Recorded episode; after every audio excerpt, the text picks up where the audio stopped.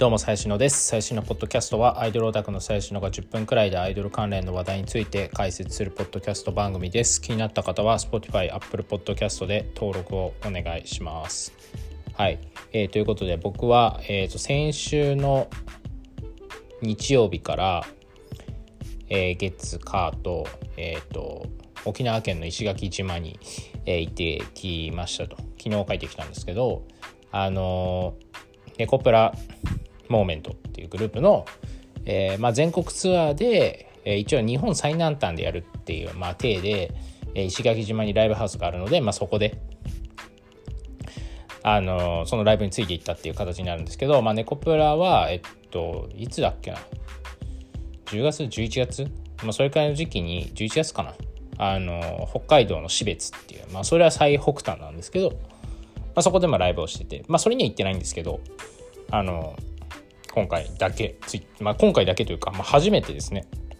ネコプラのツアーについてネコプラ目当てでついていったのは初めてかという感じです。はい、あのどういう経緯で行くことになったかっていうと、まあ、僕そもそも多分このポッドキャストでもネコプラの話あんましてないと思うんですけどあのまあフリークってこうねチュラっていう一番先輩のグループがあってその下にまあネコプラっていうのがあって、まあ、その下にステイニーとかテレテレとかジャポンとかまいろいろあるわけなんですよ。まあえっ、と78グループがあるんですけどでネコプラっていうのはまあナンバー2なんですよね。あのー、そうで僕は今までずっとテルテルとかあのミニチューとか、まあ、そういうのを見てたんであんまり関わりがなかったまああのでかい対バンとかだとまあ見ないこともないんですけどまあほとんど見てなかったんですよ。で初めてネゴプラとちゃんと喋ったのはマジで11月の末くらいにあったあの撮影会。であの高宮さんと、えー、相川さんと桜井さんと、えー、増田さん、まあ、この4人。あの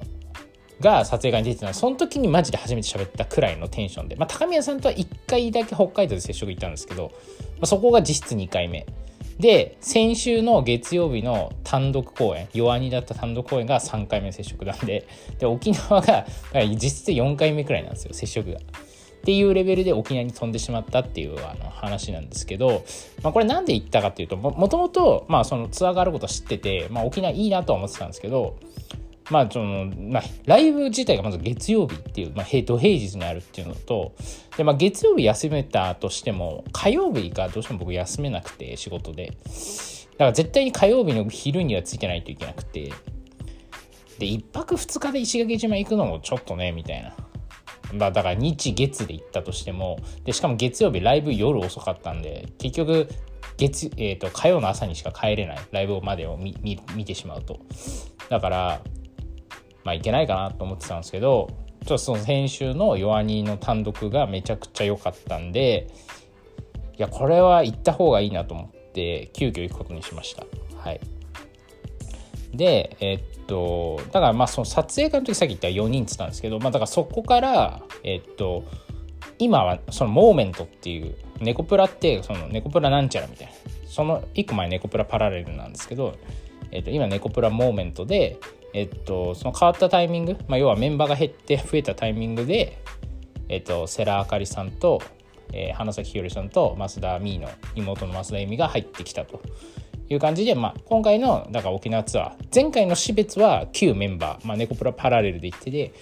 今回だからネコプラモーメントになって初めての7人でツアーに行ったっていう。まあちょっとちょっとした記念すべきタイミングだったかなとは思うんですけど。はい。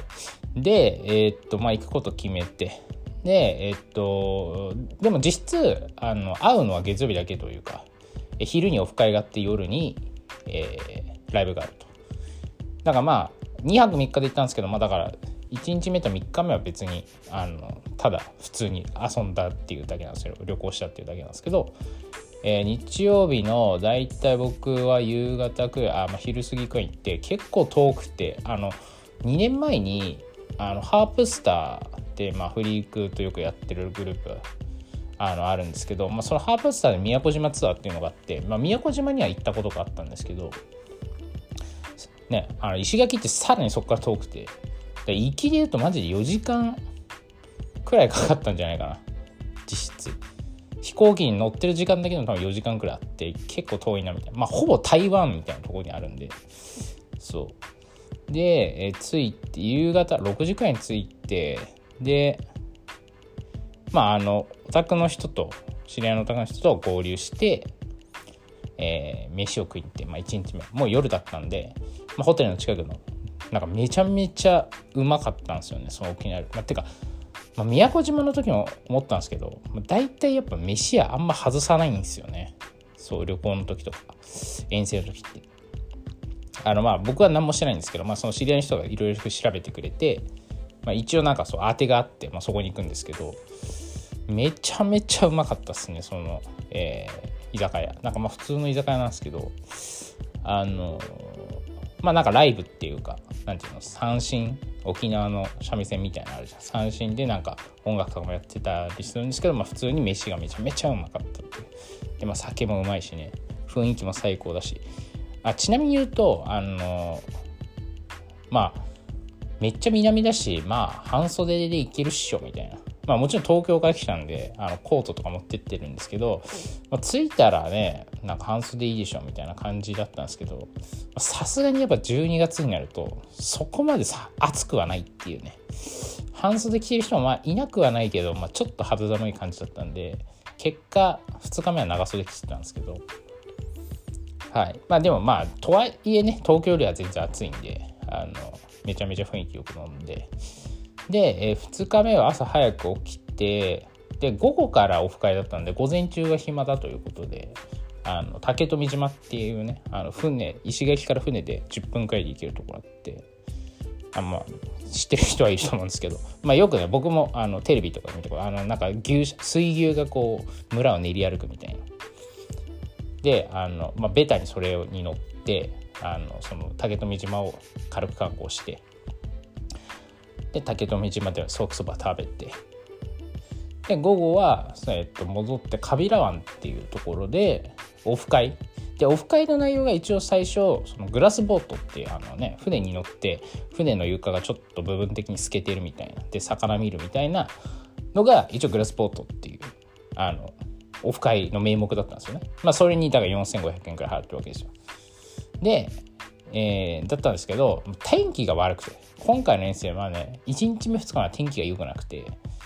まあ雨はちょっとどうしても南なんで降ったりやんだりなんですけど、まあ、風も強くてでグラスボートが止まって欠航してたんですよね。でどうすんだろうと思ったら、まあ、そのツイッターでネコプラの公式から「えー、かくれんぼやります」みたいな。マジかよみたいな。あの隠れんのみたいな。アイドルに会いに行ったのに隠れんのかいみたいな感じだったんですけどまあまあまああのもうこういった時はねあの文句を言ってもしょうがないので、まあ、いかに楽しむかっていうねあの話になってくるわけなのであの別に全然良かったんですけど結果的にはまあめっちゃ楽しかったんですけどあのまあで、まあ、そのカビラ湾に集合してえっ、ー、と予想で20人くらいかなと思ってたんですよ。あのというのも士別であの30人くらいだったんでそのなんか写真とか動画見たら。まあでも結構その先週の単独めちゃめちゃ客少なくて弱荷の3段目潰してあったんで猫プラで。で2段目も半分くらいしか待ってなかったんでこれはやっぱそのねあの前のメンバーが結構抜けちゃったからその勢いでみんな抜けちゃってお互い減ってんだろうなと思ってまあとはいえ20人くらい来るかなみたいな感じだったんですけど結果蓋を開けてみたら26人くらいだったかな。まあそこまで外さなかったっていう感じで、まあ、26人のオタクの人とメンバー。で意外とねスタッフも結構来てます。なんかスタッフ1人か2人くらいかなと思ってたら。多分社長も含めて多分45人いたんじゃないかな、うん、そんな感じで。でえー、っと集合場所に行ってでビーチ行ってでかくれんぼやりますみたいな。で最初じゃあ5分だけ隠れる時間をあげるんで隠れてくださいみたいなでえっと最後まで見つけられなかったらなんかチェキとチェキ券あげますみたいななんかそんな感じだったかな。でまあなんですけど結果的に早く見つかった方がよくてなんでかというとその見つかったタイミング僕見つかったんですよ。残り3分くらいで。30分くらいかあの探す時間だったんですけど残るマジで3分くらいで見つかっちゃ相川とマスダミニに見つかっちゃったんですけどあのー、まあ見つかった見つかったその場でなんかスリーショットとかって取れたんでチェキを。あのまあただただでというか、まあ、ただでっていうか、まあ、グラスボード代払ってるからね、まあ、その金はを、まあ、チェキ代に回したみたいな多分感じなんだと思うんですけど。でまあ取って。でまあああとあれですね。ピストジャムさんがあのいましたピストジャムさんまあ、知らない人のために言っておくと、まあ、芸人さんで、えっと、フリークの対バンには必ずいるみたいな。で、えっと、ネコプラとかのツアーにもついていくような、まあ、前説の芸人みたいな人がいるんですけど、まあ、その人はいて、あ、いるんだと思って。で、まあ、ピストジャムさんと、その見つかってからピストジャムさんとかと喋ったりしながら、まあ、ちょっと、こう、みんなが出てくるのを待ってたみたいな感じ。で、それが30分くらいで終わって、残り1時間か1時間半くらいは、その、あれですね普通の特典会をビーチでやるっていう、まあ、これが結構良くて、まあ、めちゃめちゃ風強かった。寒かったんですけどメンバー全員コート着てましたし。そう。けどまあやっぱね海めっちゃ綺麗だし、砂浜でなんか普通にいい感じにチェキ取れるんでまあ良かったですね。まああの別に人も多くないしゆっくり喋れたっていう感じなんですけどまあそうっすね。そこでだから普段僕あんまりツーショット撮らない人なんですよ。まあ、特にそのコロナになってビニールシートできてから、まあ、ツーショット撮る意味あんまないなと思って基本ずっとソロショットを撮ってるんですけどまあさずまあねビーチなんで当然ビニールシートもないし普通にめちゃめちゃツーショットを久々に撮りまくったっていう感じで。いやちょっとねそう。そこでは結構セラあかりさん新しいメンバーですけどと結構撮りましたね。でえー、それ終わってで1回間が空いてえっ、ー、と夜ライブですね。ライブはなんか僕のホテルからすぐ近くほん徒歩1分もかかんないとこにあったんですけど、まあ、ジャズバーみたいなところでなんかまあ当然そんな広くもないしっていう感じなんですけどまあなんか意外となんか入り口は怖かったけどなんか中入ったら意外といい雰囲気のあの店で。で酒飲みながらえー、ライブを見る。まあ、ライブもステージっていうか、まあ、本当にあのビールケースでなんか仕切ってあのフロアとステージをあのっていう感じのなんですけど、まあ、緩くやってて。で、まあ、有線マイク。当然そんなねワイヤレスなんてないんで有線マイク7本で、まあ、そうなるとそのダンスができないので1曲ずつこうぐるぐるこうローテーションしながら位置をあのライブをしたという感じですねはい。で、まあ、ライブの後も特典会やりつつあの、まあ、翌日の朝はもう午前中くらいに帰って昼過ぎに東京着いて僕はもうそこから 羽田で仕方なく仕事を6時くらいまでするっていうあのちょっとそれがめっちゃだるかったんですけど、まあ、結果的にはもう行ってよかったもう超行ってよかったですね。あのやっぱその遠征って、まあ、もちろんそれ選びますけど行くこれは行くべきなので選びますけどあの、まあ、前回てか今年だから11月北海道行ってあ8月も北海道行ったのかな？8月だから9月。夏も北海道行って11月も北海道行ってでこの間12月の頭に新潟てるてるで行ってで今回沖縄っていう感じでまあちょこちょこ行ってるんですけど、まあ、今んとこ全部楽しく行けてるっていう感じでまあ沖縄行って楽しくないわけがないですよね。まあ、ただ若干不安だったというかまあその猫ブラマジで全然知らないというか本当にモーメント新規みたいな。だっていやまあその遠征はね何個かいろんなグループでしてますけど接触3回くらいしかしてない人たちのグループ行くのまあまあハードル高いというかオタクも知らないしそう。なんかオタクね、まあ、もちろん知り合い1人いたんですけど、まあ、あのなんとなくみんな顔見知りだったらまあなんか行ったらちょっと安心があるけどマジで誰も知らないんでちょっとねどんな感じかなみたいな。まあ別にそんなのでなんかあのビビったりする感じもないんですけどまあ行ってみたらもう結果めっちゃ楽しかったですね。な何が楽しかったかって言われるとまあもちろんそのオフ会もまあ、すごい楽しかったというか結果的にもグラスボートじゃなくてまあくれんぼって全然良かったんじゃないのっていうくらい楽しかったですしまああれですよね。ちょっとなんかその計算みたいになっちゃいますけどなんか打算かみたいな感じになっちゃいますけど結果そのアイドルの人にその僕は全然ド新規で行ってもう今回の沖縄なんて格好の場なわけですよ。覚えてもらうというか。だってもう大体沖縄に来た客ってまあ覚えるじゃないですか。まあまあ、そのやっぱ旅行旅行がてらというか、まあ、いつもと違う場所に来てるしそもそも平日の石垣島に来てるお宅なんてだいぶ稀なのでそう、まあ、そういう意味ではなんか新規の入り方のスタートとしてはめちゃめちゃ良かったかなっていう。いやここでだから毎回さ弱荷とかさウォーリーとかに行ってさちまちまなんか10回くらい通うのともうここ一発ドンって沖縄行っちゃうのだったら絶対後者の方がまあいいよなとは思いますね。はい。なので。であとまあ良かった、まあ、ライブもねやっぱめっちゃ良くて。その先週のその弱荷の単独ライブがめちゃめちゃ良かったから、まあ、今回行ったんですけど、まあ、今回のそのね石垣島のライブもめっちゃ良くて。まあその何がいいかって言われると僕まあそもそもだから曲もそんな知らないというか。まあ今回その石垣島でのライブの曲は大体知ってたんですけど。でも全部知ってるわけじゃないし。っていう感じなんですけど。まあなんすかね。で、あと、だから、あれですよね。えっと、そのパラレル、ネコプラパラレル1個前のグループのことを俺はあんま知らないから、比較対象がないんで、純粋にいいなって思っちゃう。多分、そのネコプラのパラレルのオタクは、まあ、ちょっと多分思うところ結構あると思うんですよ。まあ、今回来てる人たちは多分そうでもないと思うんですけど、その、もともとそのネコプラパラレルについてたオタクで、その辞めていったメンバーのファンとかは、うん、みたいな感じだと思うんですよ、ちょっと。だけど、俺はそこを全然知らないので、あの純粋にピュアに入っていけたっていうのそれもなんか結構でかかったなみたいな。でなんかこう見てるとめちゃめちゃその今のネコプラモーメント雰囲気いいなと思ってて、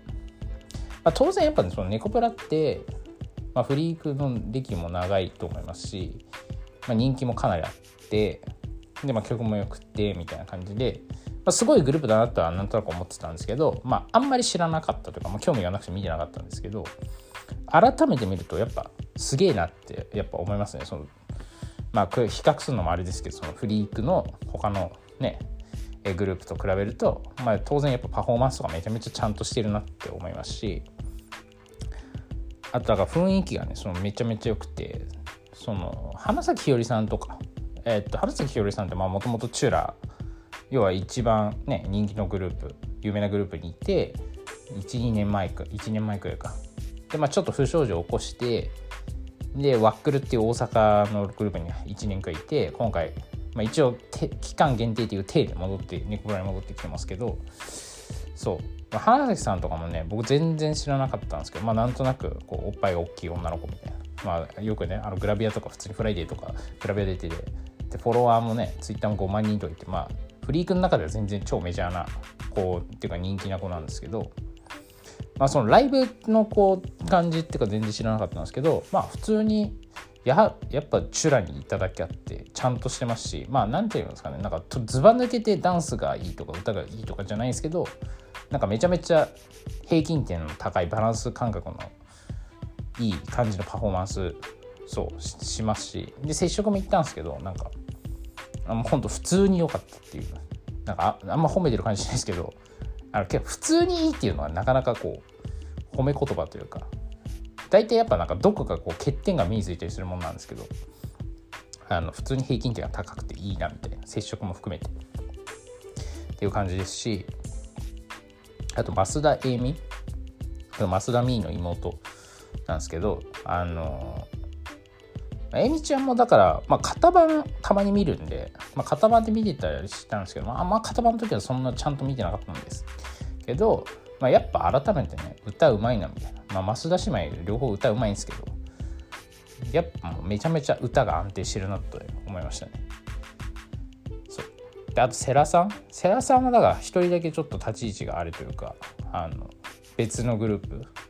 トイプラから来た子なんですけどちょっとね結構俺のこう癖に刺さるタイプのだということが結構判明してしまってしまったというのはもう今回の沖縄の収穫の一つなんですけどあの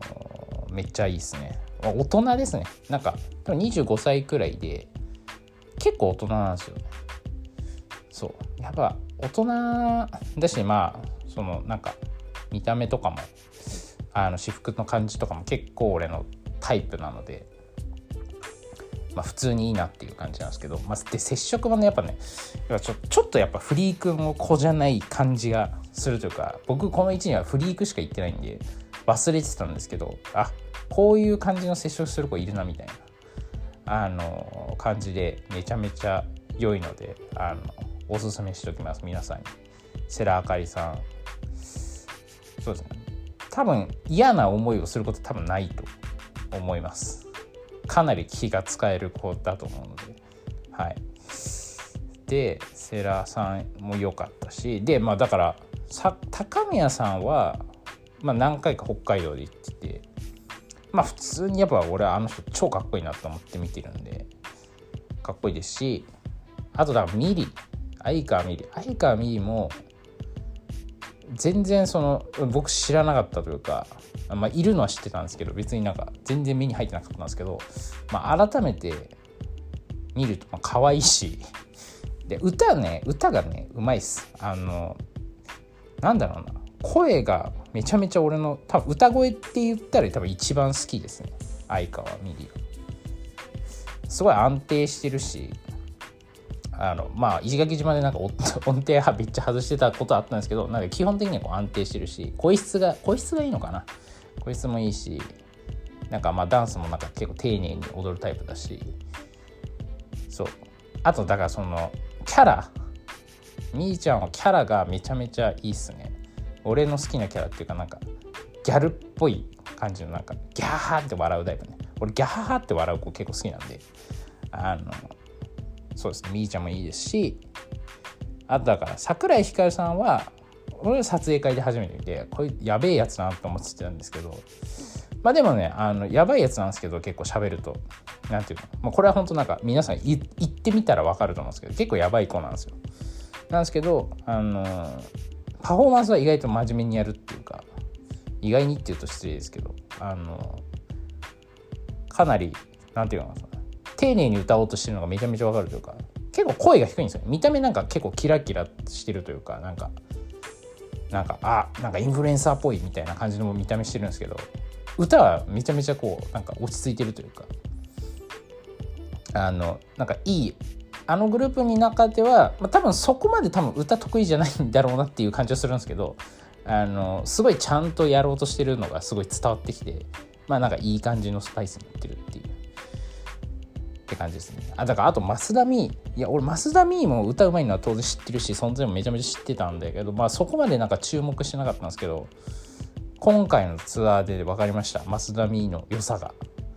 あの、まあ、歌は当然うまいしパワフルだしもうそこはまあ皆さん言ってるんで別に僕が改めて言うことでもないかなと思うんですけど意外とこのレスレスえぐいなっていうのとあと接触も意外とこううまい。そうやっぱパフォーマンスが強い子ってなんか接触微妙だったりすることって結構あると思うんですけど増田美意外とだからその接触がうまくて。で今回そのツアーに来てるオタクって大半が増田美と相川美里のオタクだったんですよね多分。そのライブの後にあのオタクと飲み会したんですよ20人くらいで。で多分67割その相川美里と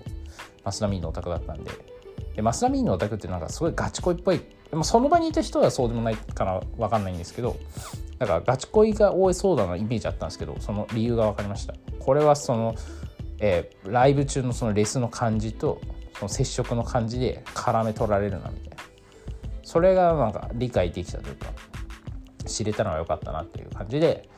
えーまあ、そんなネコプラのね今のネコプラモーメントの7人の紹介そんな感じなんですけど、まあ、とにかくめちゃめちゃグループの雰囲気が今いい気がします。まあ元知らないからあれなんですけど多分元も多分特にその猫バラバラリの最後の方は多分そんな雰囲気良くなかったと思うんですけどあの今めっちゃなんかみんな仲良さそうでいいなみたいな感じでまあちょっとそのなんかまあ新たな波じゃないけどまあ多分いろいろリセットされた部分もあって大変だとは思うんですけどあのすごい今なんか波が来始めてるかなっていう感じではい、あの結果沖縄石垣島行けてよかったなっていうところです。はい、気づいたら25分も喋っちゃったので、えー、これで終わりたいと思います。